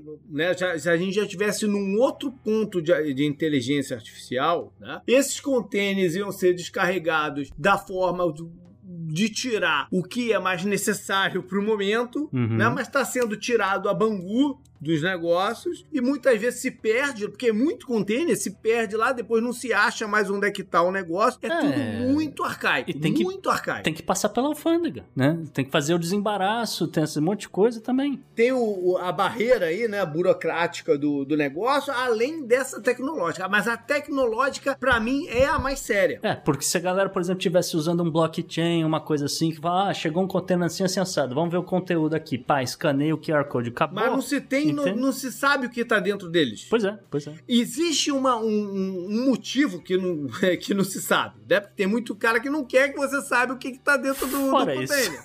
Né? Fora isso. Mas isso é uma outra coisa, cara. A gente tem que, tem que passar por cima disso. Uhum. né? Porque não, não dá é pra, é pra acontecer o que tá acontecendo nesse momento. Entendeu? E aí, aí tá faltando container, como o Vitor falou, em outro lugar sempre. Estão parados aqui. É, né? é, exatamente. É, salvo engano, são 100 navios. Se cada navio tiver mais ou menos 10 mil containers, chega no É um milhão, aí que é o que você É, falou. não, eu li, é um milhão de containers tá Realmente chega no- nesse número. E É. a mesma situação já começa a acontecer aqui no norte, no Porto de Savana, que é um porto importante porque Uhum. recebe muita coisa da Europa e acaba sendo distribuída né, daqui para o resto do sul ou pro mesmo para Nova York, etc. Já está acontecendo em Savana, a ponto que o- chamou a atenção do governador da Flórida, que resolveu dar as caras depois de muito tempo e falar: é, a Flórida tem portos. Se a galera quiser cruzar o Panamá para descarregar aqui em Tampa, a gente trabalha já 24 horas por dia, né? Desde não sei quando. Fez uma, uma UE aí essa semana e prometeu incentivos. E a gente, aí começa um Tampa, monte de tem Jacksonville, tem Miami, tem É, porto, Everglades, é, o Porto Everglades tem é porto pra todo- importantíssimo. Pra todo lado, né? É, enfim, o cara se aproveitou aí da situação pra fazer campanha, né? Essa aqui é a verdade. Mas o problema também não é a falta de porto, aí que tá. O problema não é a falta de porto. O problema é saber o que, que vai colocar onde. Que eles não sabem. Na verdade, eu já também. É, um- é uma gama de problemas. É, são, uma gama, um- é. Porque é um- são problemas estruturais, a gente já falou isso Mas se várias o vezes. sistema tivesse evoluído como já deveria ter, aquilo que eu falei, estamos atrasados. Estamos Sim. atrasados na parte É, os, os Estados Unidos está pagando por não ter investido em infraestrutura nos últimos 20 anos, particularmente infraestrutura de portos, para descarregar esse negócio o mais rápido possível. E, E a questão de informação, né, Gustavo? É isso. informação. O problema tá na informação, na falta de informação. É exatamente isso. O problema tá na falta de informação porque a tecnologia é defasada. E eu ia puxar um outro agravante, porque já havia no, no passado, 2018, 2019, que eu já comecei a, a notar a falta de pessoas de,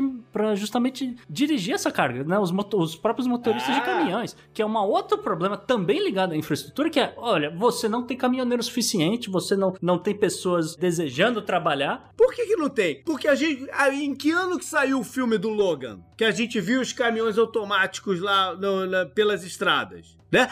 Quem é que vai tirar uma carteira de, de, de, de, caminhão comercial hoje que deve custar uns 15 mil dólares? É, não é barato. Se todo dia anunciam que ano que vem os carros é, automáticos vão estar funcionando. Pois é. E a outra é o salário, né? Justamente porque Também. você sabe que um dia vai aparecer o caminhão automático, as empresas de logística falaram: é, bom, eu não vou aumentar o salário esse ano, sei é. lá, vou congelar o salário e por aí vai. Se serve de, de consolo e sugestão, aqui no Brasil a gente tem muito caminhoneiro justamente por causa do pacote de, de, de estímulos, né? Para compra de caminhão e tal. E é, é, o problema que a gente vê da crise da greve dos caminhoneiros, que sempre ocorre, por, justamente porque o preço é muito do frete acaba sendo muito baixo para compensar é, a quantidade enorme de caminhoneiros que tem. E, e se os Estados Unidos estiver interessado ouvindo algum secretário só, americano ouvindo podcast. A gente falou de a gente falou de porto e falou de caminhão, mas tem outra parada. É. Lá em Chicago, tá um engarrafamento de trem Sim. que não tem fim. Tá tudo parado lá. Tem, tem milhares de vagões parados lá porque eles não conseguem desatar o nó. Sim. No caso de, de caminhoneiros, de novo, a Califórnia tem um, um problema particular dela, né? No meio dessa história toda que afeta os Estados Unidos in, in, inteiro. E é, eu acho curioso que ninguém tem falado disso, mas isso aqui também é muito importante, porque lá por volta de 2010, mais ou menos, a Califórnia passou uma nova lei,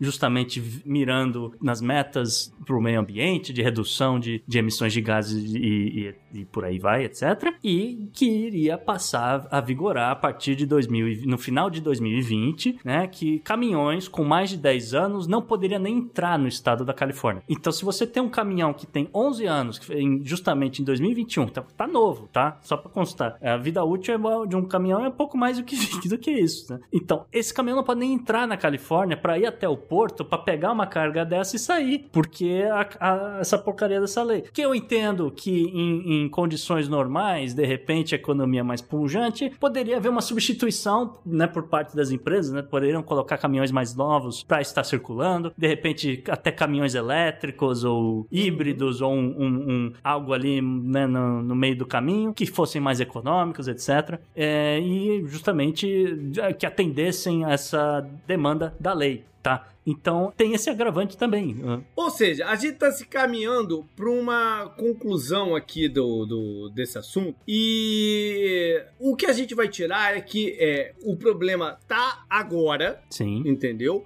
Mas as soluções para esse problema não pode ser só pro agora. Tem que ser pro agora e pro daqui, pro depois da manhã porque senão ele vai dar problema de novo. Sim. E vão dar outros problemas, né? A cadeia vai ser rompida por um agravamento de problemas ambientais em outros lugares. Exatamente o que eu ia falar. Você não pode ficar preso a uma ideologia que vai ignorar é, algumas coisas que a ciência já mostrou que realmente podem acontecer, que estão acontecendo, e, e achar que é, daqui para frente que, que vai é. ficar bom, que tudo vai melhorar, que, ah, não, é, é isso aqui que vocês estão falando é mentira.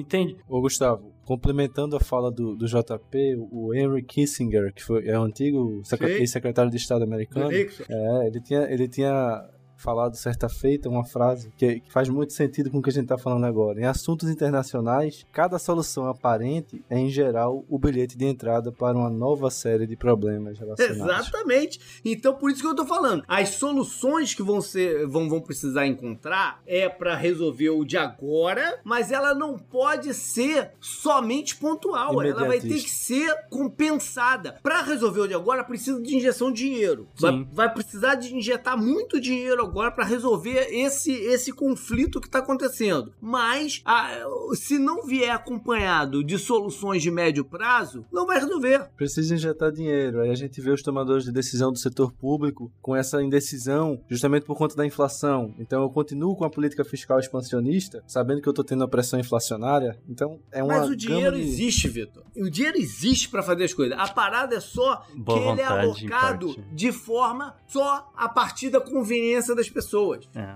Claro. Os campeões nacionais, amigos do rei. Eu tô falando no Isso. poder e, na, e na, na, na parte privada também, nos dois. Né? É só de, de acordo com a conveniência. Não é da, de acordo com o que é realmente necessário fazer. É, Eu ia dizer que eu tô impressionado com o livrinho de frases do Vitor que ele trouxe aqui pra hoje. Rapaz, cada frase de efeito, bicho.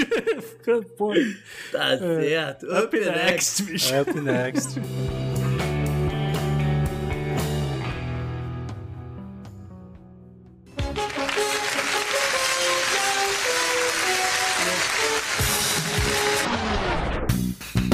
Mudar esse bloco pra personagem, eu não quero mais chamar certas pessoas de personalidade, cara. É só personagem. O personagem dessa semana volta a ser o indivíduo Steve Bannon. É, JP, o personagem da semana. Vou, vou- vou adotar também, acho que eu concordo com você. O personagem da semana é o conspiracionista de extrema-direita, Steve Bannon, como você já adiantou, porque o comitê que investiga as ações do dia 6 de janeiro da invasão do Capitólio, né, e é um comitê formado por sete democratas e dois republicanos, investigou, votou de forma unânime e soltou um relatório que tem uma resolução por manter Steve Bannon como é, um, um indivíduo em desacato ao Congresso porque ele não cumpriu a intimação para depor e apresentar informações. A gente sabe que o senhor Steve Bannon tem uma participação em incitar as pessoas, tá? Isso estava nos sites dele, isso estava na- nas redes sociais e por aí afora, e ele teria sido chamado para apresentar esse tipo de coisa, só que ele resolveu que não ia aparecer. Ele se consultou lá com os advogados dele que disseram que não, você está coberto por um privilégio executivo que não pode revelar o que está acontecendo, porque isso tem a ver com o antigo presidente e vai comprometer a segurança nacional. Pelo menos essa é a ladainha dos advogados dele. Mas isso aí cai por terra a partir do momento que o comitê considerou esse caminho e vai é, justamente trabalhar just-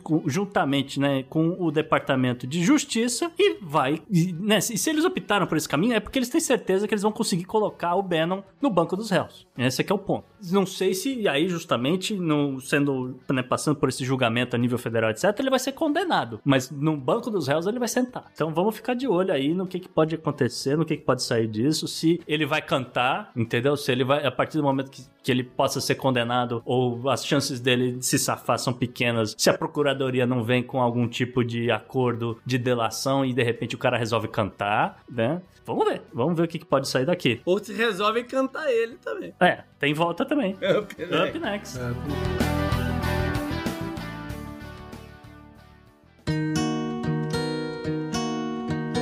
JP no obituário dessa semana, nós tivemos aqui um falecimento importante. Sim, faleceu o Colin Powell. Ah, aos 84 anos, ele foi diagnosticado com Covid e acabou não resistindo. Ele estava vacinado, ah, mas eles tinham outros sérios problemas de saúde, como câncer sanguíneo. E estava começando a apresentar também um pouco de, de Parkinson. O sistema dele não, não resistiu. Não foi ineficiência da vacina Sim. foi um, né, um conjunto, foi o conjunto da obra, né, que é o Covid só acelerou aí o O Colin Powell ele tem uma importância histórica nos Estados Unidos afim. é, que a gente tem que citar. Ele é um herói de guerra. Isso é uma coisa que as pessoas então, às vezes. Isso, isso é uma parada. é, aí que tá. Isso é uma parada que eu queria trazer. Ok. Porque ele é um cara que é uma figura importante, mas a gente tem que entender o que, o que que aconteceu com, com, com o Colin Ah,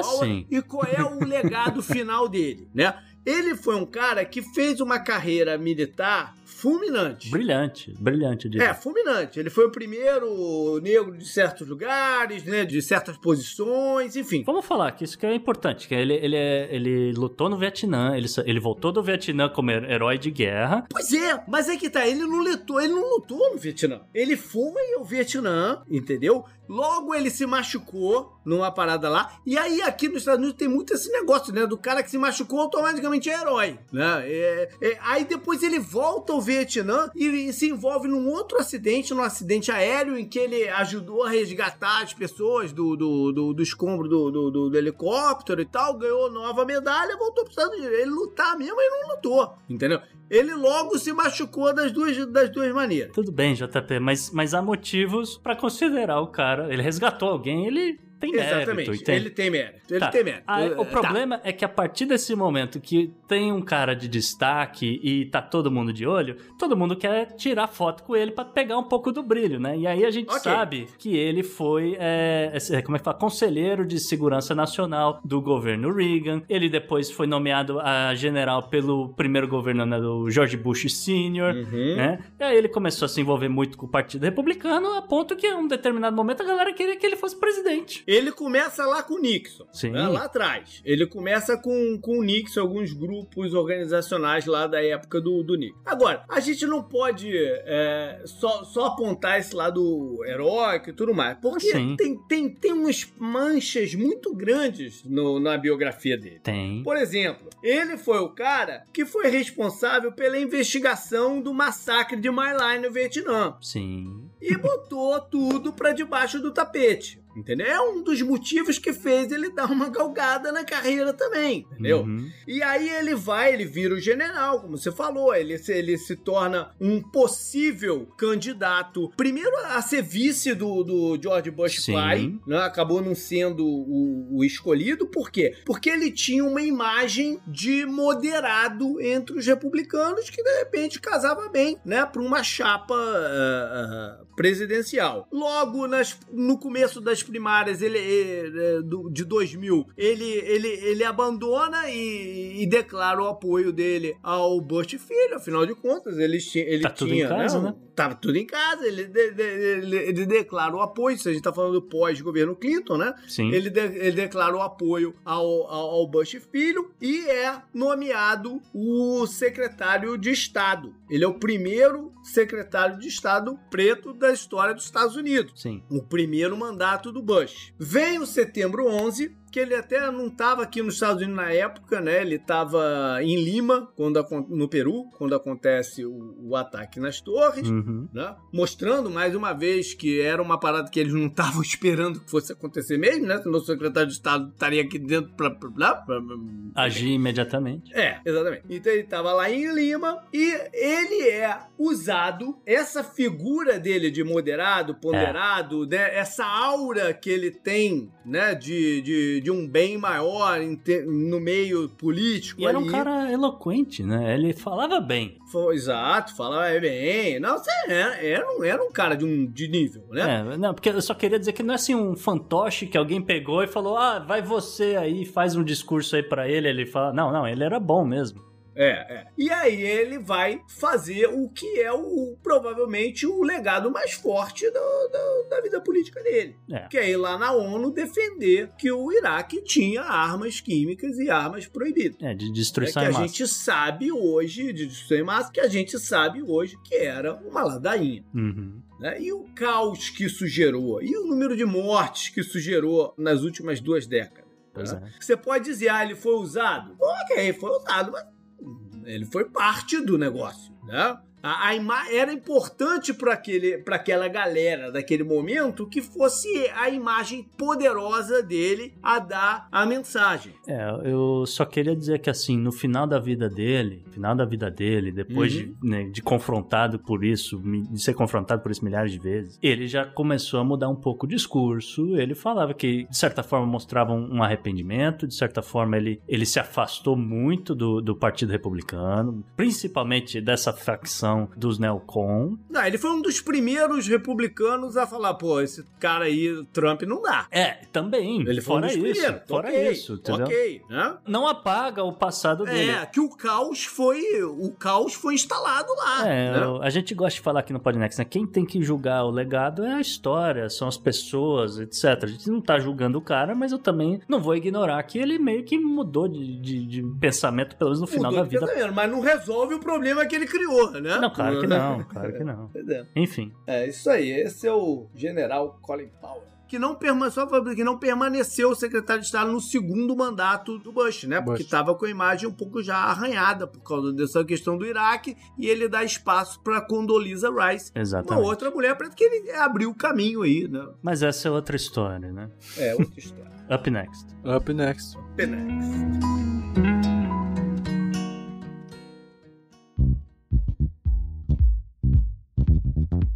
Mensagem, mensagem, mensagem.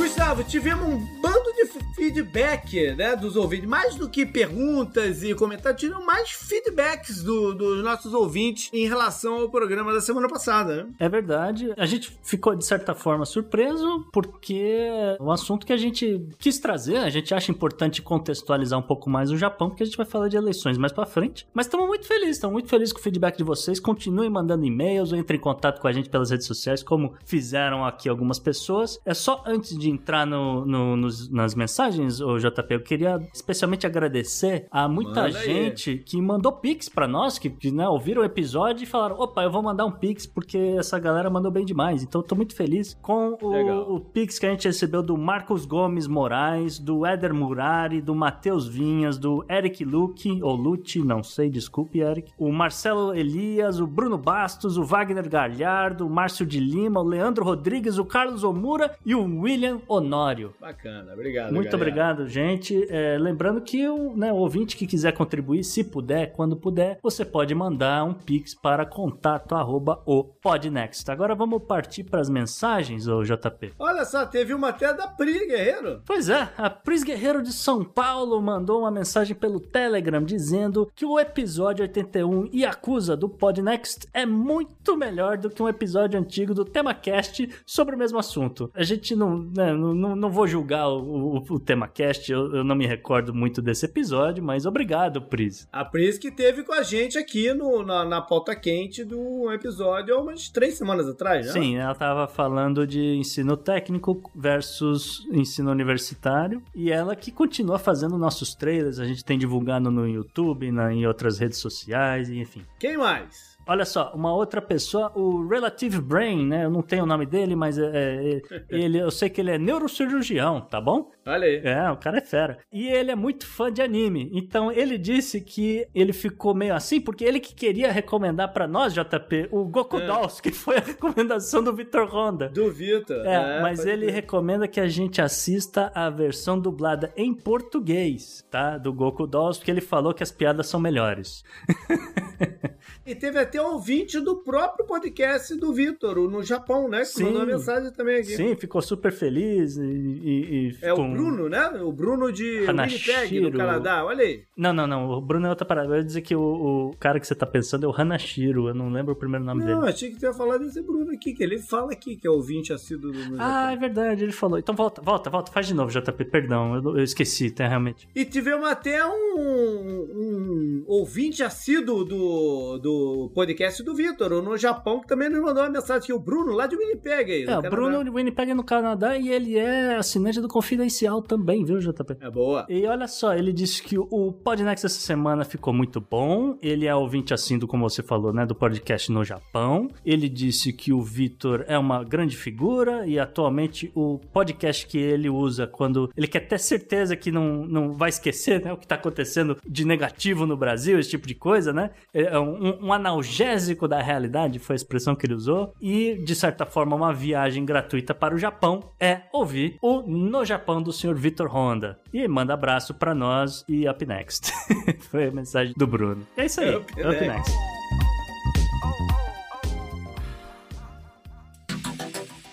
Anote no seu calendário.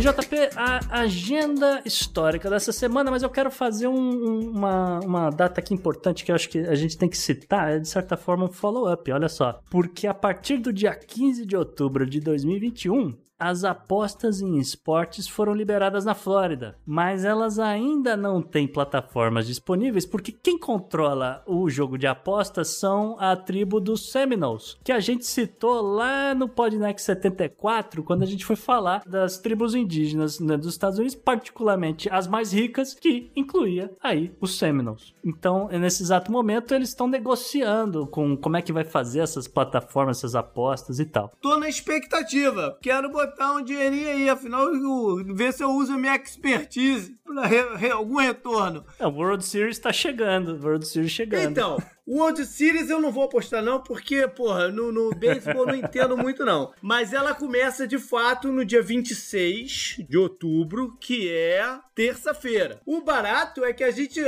ainda não sabe quem é que vai jogar. Sim. né? Ainda não se definiu quem é que quem serão os dois participantes aí da final do Campeonato de Beisebol de 2021. É. Que a impressão que eu tenho é cada ano fica um pouco mais tarde. Qualquer, qualquer dia vai ser jogado no Natal, né? Debaixo de neve. Porque, porra, o negócio tá, tá cada vez indo um pouquinho mais pra frente. E se eu começar no dia 26, já acaba em novembro. É, se tudo der certo, vai ser o Red Sox, cara. Mas ah, os pitchers do, do Red Sox são péssimos esse ano, mas o ataque é maravilhoso. Vamos falar também de eleições, porque no domingo, dia 24, vai ter disputa presidencial no Uzbequistão. E aí, é, cada lugar que, que a gente traz uma eleição é uma surpresa, né? Ah, sim. O Uzbequistão, ele, ele é uma democracia de poucos anos, né? Não é uma democracia antiga, é de poucos anos. É uma democracia mesmo? A gente tem certeza? A primeira eleição foi em 91 e é considerada a única eleição que teve uma disputa de fato. É, pois é, isso que eu queria Né? saber. Se é Essa uma... aqui é a parada. O atual presidente, o Shavkat Mirziyoyev, Grande chave. até Mirziyoyev, alguma coisa assim. Grande Chaves. É, ele assume o, o cargo como o presidente oficial depois que o. em 2016. o- Depois que o presidente da época morreu, Aham.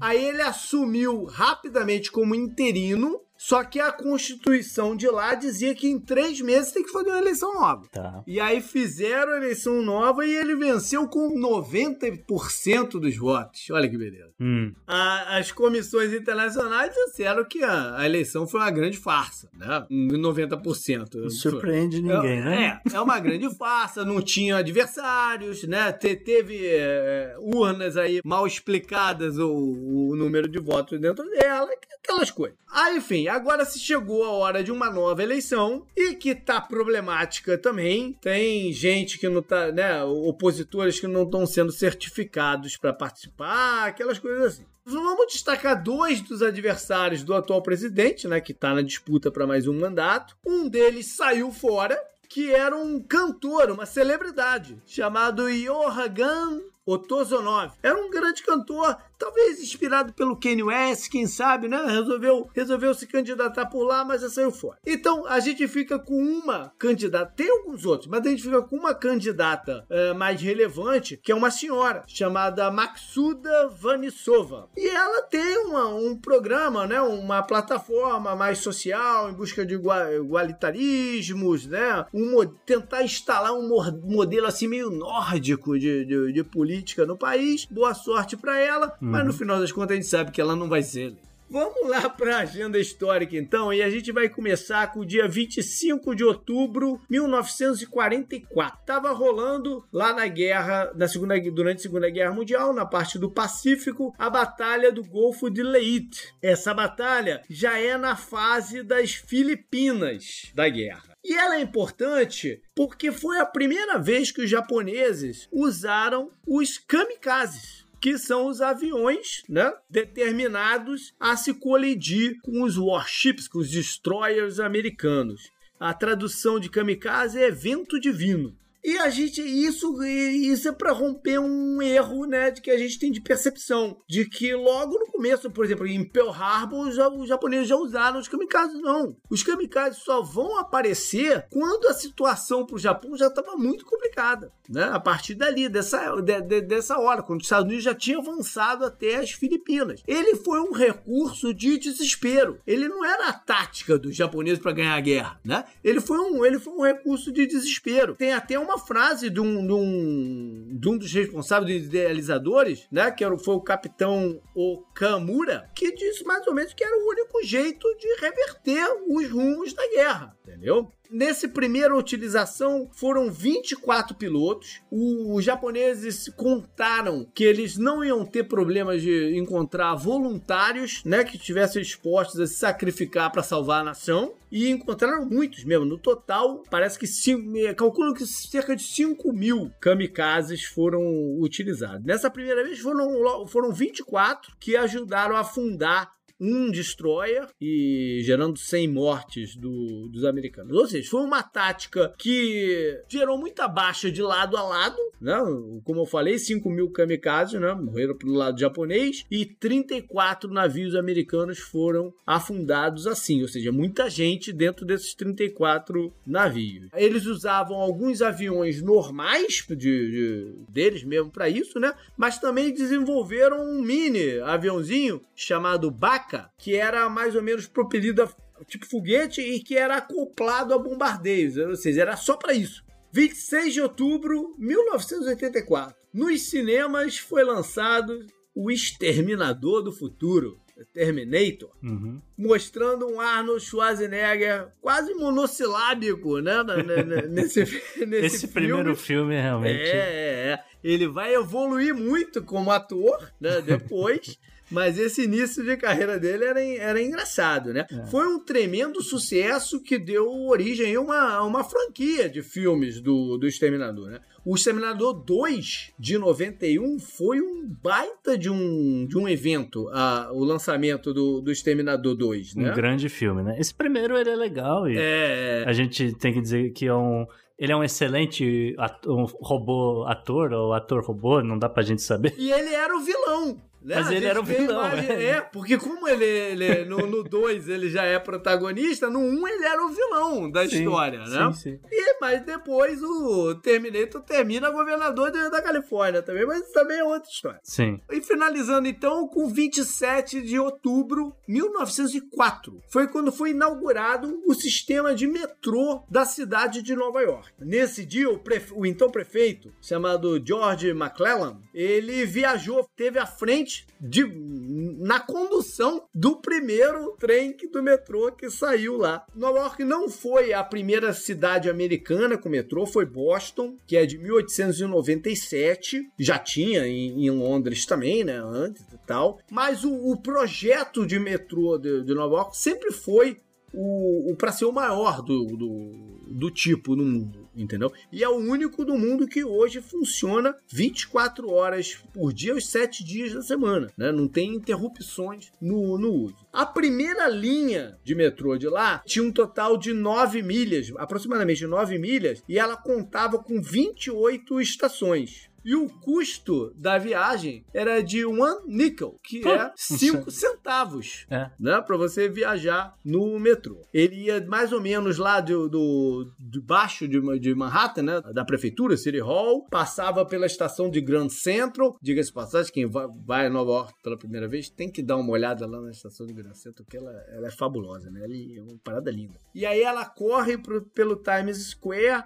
e sobe até o Harlem. Só lembrando que você falou 5 centavos, mas na época o, o dólar era padrão ouro. né? Então é. Verdade. Verdade. É. Houveram várias expansões, né, ao decorrer desse mais de um século, o metrô indo para o Bronx, para Brooklyn, para Queens, né, mapeando a cidade ali por baixo. Hoje, então, são 26 linhas, 472 estações, cerca de 4,5 né, milhões de pessoas por dia viajam nos metrôs de- Nova York e a passagem custa 2 dólares e 75. Up next! Up next. Up next.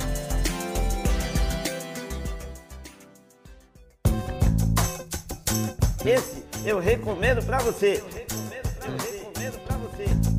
Vamos então finalizar com a dica da semana. Quem é que tem ela aí hoje? Acho que sou eu, JP. Faz tempo que eu não dou nenhuma dica. E eu vou co- recomendar aqui um, um seriado que saiu lá no Apple Plus, né? O seriado da empresa da maçã. É, esse Truth Be Told é um seriado bem diferente, bem interessante. Ele é uma antologia, então cada temporada vai ser uma história. E nessa primeira temporada, que, é que eu acabei de assistir, na verdade, eles contam a história da protagonista, que é a Otávia Spencer, e ela é uma podcaster. Hoje é dia do podcast, by the way. Não sei se você sabe disso, JP. Sabia, não? É, e, e a senhora Octavia Spencer, ela é uma podcaster, só que ela faz aquele tipo de formato de storytelling e Uhum. ela é ela era uma jornalista que tinha se aposentado para virar podcaster e ela faz investigação policial e ela encontrou provas de um antigo caso aí de 20 anos atrás que ela no tempo de jornalista escreveu a história. E ela encontrou umas provas aí e falou: "Vou, vou investigar de novo esse caso". E, enfim,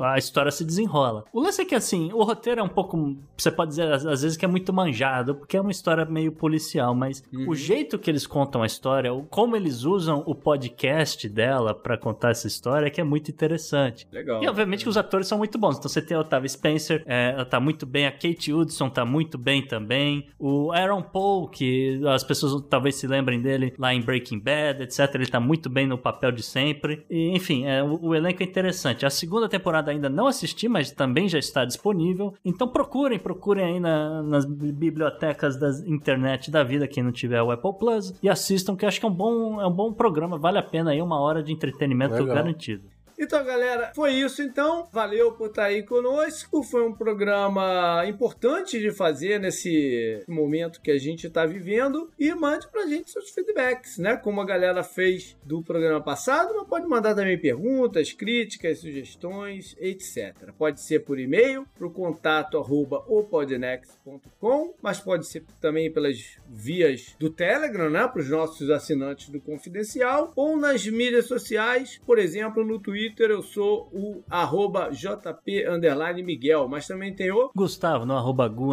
Rebel e você segue o Podnext tanto no Twitter quanto no Instagram no arroba o Podnext. Eu queria destacar que no Instagram a gente está gerando conteúdo novo que a gente está começando, enfim, a desenvolver e está caminhando para o que a gente queria que fosse há um tempo atrás, mas felizmente com a ajuda né, dos nossos apoiadores, etc., a gente está conseguindo desenvolver um conteúdo diferente, principalmente para o Instagram. E claro, você segue o nosso correspondente de economia do Nordeste, o glorioso Vitor Mendonça. No Twitter, Victor V. Mendonça. Beleza. Até mais então, galera. Valeu, um abraço.